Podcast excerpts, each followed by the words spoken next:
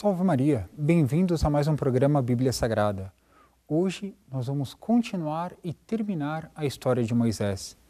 Eu sei que é uma história um pouco mais longa que as demais, no entanto, ela nos traz muitos ensinamentos, além bíblicos, de ordem espiritual que nós podemos usar para o dia a dia. Então, nós vamos acompanhar Moisés, que vai abandonar o Monte Sinai e vai continuar subindo até chegar à Terra Prometida. Eu indico esse percurso agora no mapa. Saindo do Sinai, eles vão subindo até mais ou menos aqui. A partir desse ponto, Moisés vai enviar doze homens, que vão ser doze exploradores da Terra Prometida. Um de cada tribo. São doze tribos, então cada um vai representar uma das tribos de Israel. Por quê? Moisés quer saber se essa terra é fértil, se ela produz muito fruto, se ela tem muitos habitantes, como são os habitantes, como são, sobretudo, suas fortificações. Eles vão ter que conquistar tanto a parte montanhosa, como a parte marítima, como a planície dessa terra de Canaã. Então, já tem habitantes morando ali, vão ter que expulsá-los. E esses exploradores permanecem 40 dias na terra prometida. Quando retornam, eles dizem: de fato, é uma terra onde corre leite e mel. Deus prometeu e é real a promessa de Deus, mas os habitantes dessa terra são gigantes e que vão no, nos deglutir. Nós somos como que gafanhotos perto desses habitantes. No entanto, dois personagens, Caleb e Josué, eles vão defender a posição de Moisés e vão dizer: é possível enfrentar e vencer estes povos. Se Deus nos enviou aqui, é porque nós vamos derrotá-los. Subamos à terra de Canaã e derrotemos esses povos. Mas os outros dez colocaram medo no povo. E eles começaram a se revoltar e já pensavam em matar tanto a Josué como Caleb, como também Moisés, e eleger um outro líder para que os conduzisse de volta para o Egito. Deus, neste momento, dá um castigo muito severo a este povo. E Deus diz que para cada dia que esses exploradores permaneceram na terra prometida, eles vão ter como castigo um ano no deserto. Portanto, eles vão passar 40 anos vagando pelo deserto e não entrarão na terra prometida. Todos aqueles, depois do recenseamento que eles fizeram, que tivesse acima de 20 anos, esses não entrariam, só entrariam a partir da geração de seus filhos. E um bom princípio espiritual nós podemos tirar daqui, que Deus, quando Ele, nos, Ele quer nos dar uma graça muito grande, ali no caso é entrar na terra prometida, Deus Ele quer, eu vou tirar um princípio espiritual disso, Deus Ele quer que morra tudo aquilo que é envelhecido em nossa alma, tudo aquilo que nos conduzia ao pecado, como a essa geração que idolatrava os deuses do Egito e que uma geração nova, uma alma nova, um coração novo surja dentro de nós, longe de todos esses pecados. E isso nós podemos aplicar ao que a igreja chama de ocasião próxima de pecado. Quando uma pessoa se converte, talvez tenham muitos aspectos, pessoas, lugares que a conduzam para o pecado. Então Deus, quando Ele quer nos converter, Ele quer que morra tudo aquilo que ficou para trás e que ressurja uma vida nova e que a partir dessa vida não tenham mais os costumes pecaminosos que ficaram para trás. E nada melhor do que o tempo. Portanto, esses 40 anos vão representar 40 anos de penitência no deserto onde eles vão abandonar todos aqueles costumes idolátricos, pagãos, que vão ficar para trás, e a nova geração entrará na terra prometida. No entanto, novo fato vem a desagradar a Deus. Três homens, Coré, Datã e Abirom, dentro do deserto, vão querer também oferecer sacrifícios sem serem sacerdotes. Nós vimos que o sacerdócio ficou reservado a algumas pessoas da família de Levi. No entanto, eles queriam também oferecer sacrifícios, não sendo sacerdotes, e juntaram 250 revoltosos para oferecer os sacrifícios. Deus diz através de Moisés que eles seriam tragados pela terra por causa desse ato de revolta. Aquele sacrifício, por mais que fosse um sacrifício para Deus, não agradava a Deus, porque não era feito da forma como Deus queria.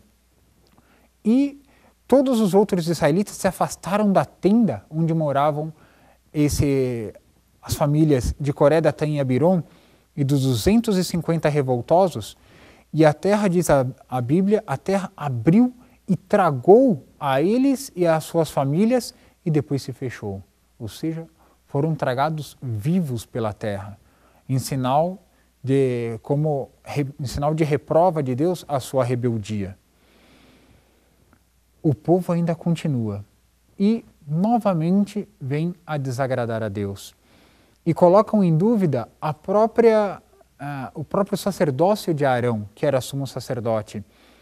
E Deus faz um desafio. Cada tribo escolha um ancião, escolha um representante de sua tribo e que coloque a sua vara com o nome de cada um dentro da tenda de reunião. E saíamos todos, fechamos a tenda e no dia seguinte, a vara que florescer, esta vara será a do sacerdote. Arão, obviamente, pôs a sua com o nome de Levi, né, da tribo de Levi, pôs o seu nome e foi a vara de Arão que floresceu no dia seguinte. E as outras varas não floresceram. Faz um paralelo com a história de José, esposo de Nossa Senhora, em que, para se escolher quem seria o esposo de Nossa Senhora, floresceu um lírio da vara de São José. Assim também no Antigo Testamento floresceu ah, folhas de amêndoas da vara de Arão. E ele continuou sendo sumo sacerdote e os de Levi, a família de Levi, continuaram sendo os sacerdotes do Senhor. Ainda mais uma vez, nós vemos que durante esses 40 anos vários pecados foram cometidos. E talvez mais bonito do que a história seja o perdão que Deus vai concedendo a cada passo. Por mais que os israelitas pequem, Deus vai perdoando-os a cada passo. Mas não deixe de castigá-los. Deus castiga o pecado e perdoa. Dessa vez, se revoltaram novamente contra Deus e falavam a Moisés, se revoltando contra Deus. E Deus envia algumas serpentes venenosas que, picando algum israelita, poucos momentos depois eles morriam. Deus então manda que Moisés construa uma serpente venenosa de bronze e coloca no alto de sua vara. E aqueles que fossem picados, olhando para a serpente, não morreriam. Podemos imaginar o israelita sendo picado e na hora procurava Moisés, olhava para a serpente e era curado. Por que isso? Podemos dar várias explicações. Uma delas, nós podemos dizer que Moisés não era tão procurado pelos israelitas. Talvez essas revoltas ocorressem porque eles se afastavam de Moisés. E com isso, primeiro ensinamento nosso, Deus queria que eles se aproximassem mais do profeta, se aproximassem mais daquele que era o intermediário entre Deus e o povo, Moisés. Portanto, é, isso nos ensina que, tendo um santo próximo de nós, tendo um profeta, tendo um enviado de Deus, tendo um pontífice, aquele que faz a ponte entre a terra e o céu, nós devemos olhar para ele, porque olhando para esse pontífice nós vamos compreender melhor qual é a vontade de Deus. E um segundo aspecto, essa serpente representa nosso Senhor Jesus Cristo, porque assim como a serpente foi posta no alto do, do cajado, nosso Senhor Jesus Cristo foi posto no alto da cruz, e quem olhar para nosso Senhor Jesus Cristo e acreditar e crer que ele veio para a nossa salvação, será salvo. Isso foi o que ocorreu com um bom ladrão, que vendo nosso Senhor Jesus Cristo no madeiro e ele ao lado, ele creu que nosso Senhor Jesus Cristo poderia salvá-lo e pediu isso, e nosso Senhor Jesus Cristo, no mesmo dia, salvou o bom ladrão. Então imaginemos, o primeiro santo, como que canonizado na história, foi canonizado pelo próprio nosso Senhor Jesus Cristo e foi um ladrão. Bastou que ele olhasse para nosso Senhor Jesus Cristo que ele foi curado. Longo tempo, longas lutas o povo teve durante esses 40 anos no deserto. No entanto, eu narro apenas mais um fato antes de terminarmos a história de Moisés, e que se refere a um profeta chamado Balaão, um rei querendo que uh, um rei de Moabe, querendo que os israelitas não triunfassem naquelas terras, pediu que o profeta Balaão fizesse uma profecia má contra Israel. Mas Balaão não conseguiu. Por quê? Porque foi avisado por Deus que ele não poderia profetizar algo mal. Como ele foi avisado? Balaão havia aceito alguns presentes deste rei de Moabe e estava indo em cima de sua mula até o local onde estavam os israelitas para profetizar contra os israelitas. E vem o famoso fato em que a mula de Balaão fala. Como foi isso? Primeiramente, um, um anjo aparece e Balaão não vê o anjo e se desvia. A mula se desvia porque a mula viu o anjo e se desvia do caminho para o campo. E ba Balaão açoita, bate na sua mula, espanca a sua mula. E pela segunda vez ela continua pelo caminho. Dessa vez ela está diante de um, uma espécie de, um, de uma parede de pedra. Quando a mula vê o anjo, ela encosta e bate a perna de Balaão na pedra e ele espanca a mula pela segunda vez. Volta a mula para o caminho. E na terceira vez a mula vê o anjo e para e empaca, não vai adiante. Balaão espanca a mula pela terceira vez. E foi nesse momento que a, que a mula disse: Por que me bates? E nós podemos imaginar, Balaão ficou surpreso que a mula falasse. Não, Balaão retruca: Olha, e fique sabendo, se eu tivesse uma faca agora eu te matava. Então discute com a mula. E só nesse momento que Balaão vai ver que tinha um anjo diante dele. E o anjo disse: Balaão, por que bates na mula? Não sabes que a mula desviou você do meu caminho, porque por três vezes eu estava diante de ti para te matar, e você só não morreu por causa da mula. E Balaão viu que tinha pecado contra o Senhor. E ele obedece à voz do anjo e só profetiza coisas boas a respeito de Israel. Mas, cedendo ao suborno do rei de Moabe, o que aconteceu? Balaão ensinou aos moabitas como perverter ao povo de Israel. Eles enviaram suas próprias filhas para que se casassem com os israelitas e elas, que eram idólatras, eram politeístas, levaram seus deuses e com seus encantamentos fascinaram os israelitas que começaram a adorar os deuses falsos. Então Balaão, que conhecia a verdade, negou essa verdade por um suborno. Exemplo para nós também, tomemos cuidado, porque às vezes nós fazemos como Balaão, nós estamos tão tomados pelo estamos tão, tão tomados pelos nossos próprios problemas que não conseguimos olhar para o horizonte. E nós como quem é, vamos diante de um erro, no caso ali ele é diante da morte, o anjo estava diante dele, e muitas vezes por algum sinal, às vezes de uma mula, um ser inferior ao homem, por pequenos sinais, Deus vai nos indicando qual é o caminho que nós devemos seguir e qual é a verdade que nós devemos aceitar. Moisés, por um único ato mal, um ato mal, uma única dúvida que ele teve, ele mesmo não vai entrar na terra prometida. Depois de sustentar esse povo durante quase 80 anos. Lembremos que são 40 anos no deserto e 40 anos, não, perdão, 40 anos que ele ficou em Madian, ele volta e vai sustentar esse povo durante esses 40 anos no deserto. Ele um dia que o povo estava com sede, ele bate na rocha para que o povo pudesse beber água. Toda vez que ele batia na rocha, brotava uma fonte de água.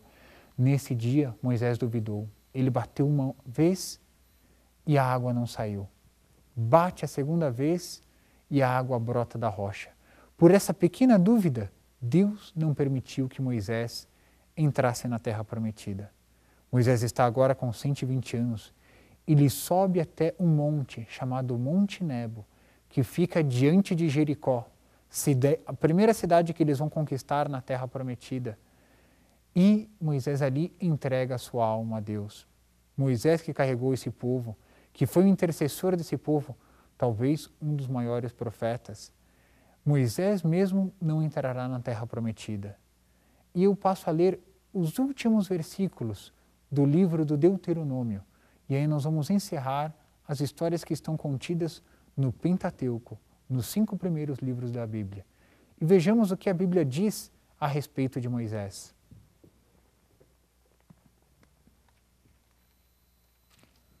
Vai concluir o capítulo 34 do Deuteronômio.